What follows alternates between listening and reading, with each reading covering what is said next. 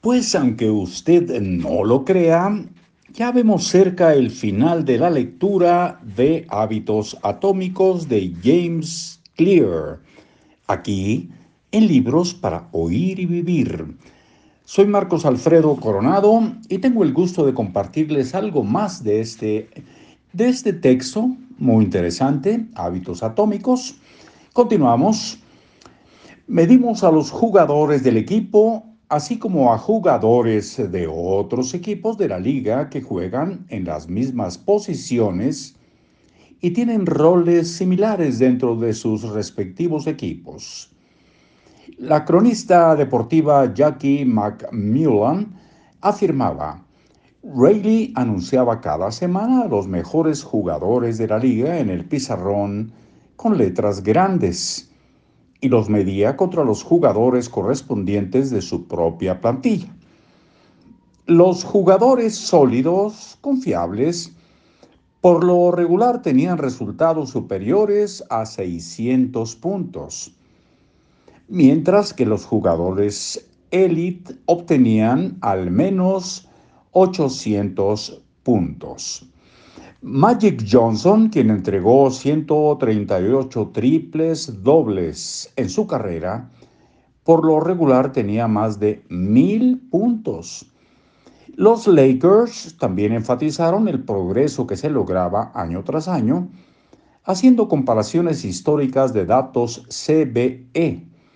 Rayleigh decía, comparábamos el mes de noviembre de 1986 con el mes de noviembre de 1985 y le mostrábamos a los jugadores dónde estaban haciendo las cosas de mejor o peor manera que en la temporada anterior.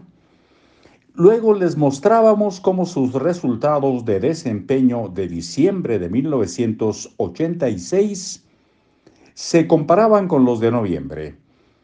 Los Lakers desplegaron el sistema CBE en octubre de 1986. Ocho meses después llegaron a ser los campeones de la NBA.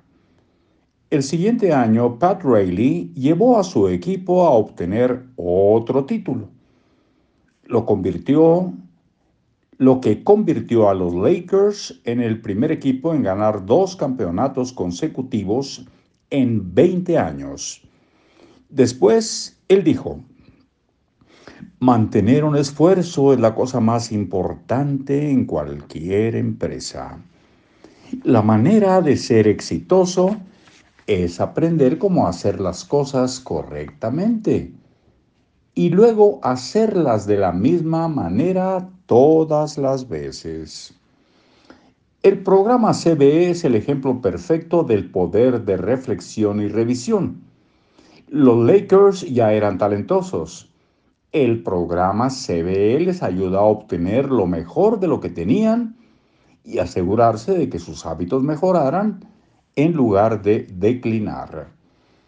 La reflexión y la revisión habilitan la mejora a largo plazo de todos los hábitos porque te hacen consciente de tus errores y te ayudan a considerar diversos caminos para lograr una mejora. Sin reflexionar podemos inventar excusas, crear racionalizaciones y mentirnos a nosotros mismos. No tenemos un proceso para determinar si estamos desempeñándonos mejor o peor en comparación con el día anterior. Los ejecutantes destacaban en todos los campos, se comprometen los ejecutantes destacados, perdón, en todos los campos se comprometen con diferentes tipos de reflexión y revisión. Este proceso no tiene que ser complicado. El corredor keniano Eliud Kipchoge es uno de los más grandes maratonistas de todos los tiempos y medallista olímpico.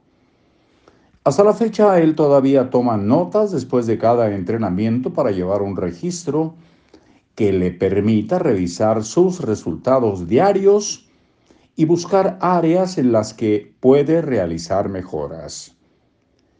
De manera similar, la medallista olímpica Kate Ledecky registra Olereski, registra su bienestar con una escala de 10, de 0 a 10, e incluye notas sobre su nutrición y que también, y que también durmió.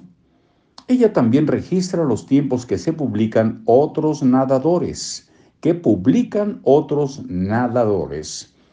Al final de cada semana, su entrenador revisa sus notas y añade sus ideas. Hasta aquí por hoy y por aquí nos escuchamos muy pronto. Ojalá acudan a la cita.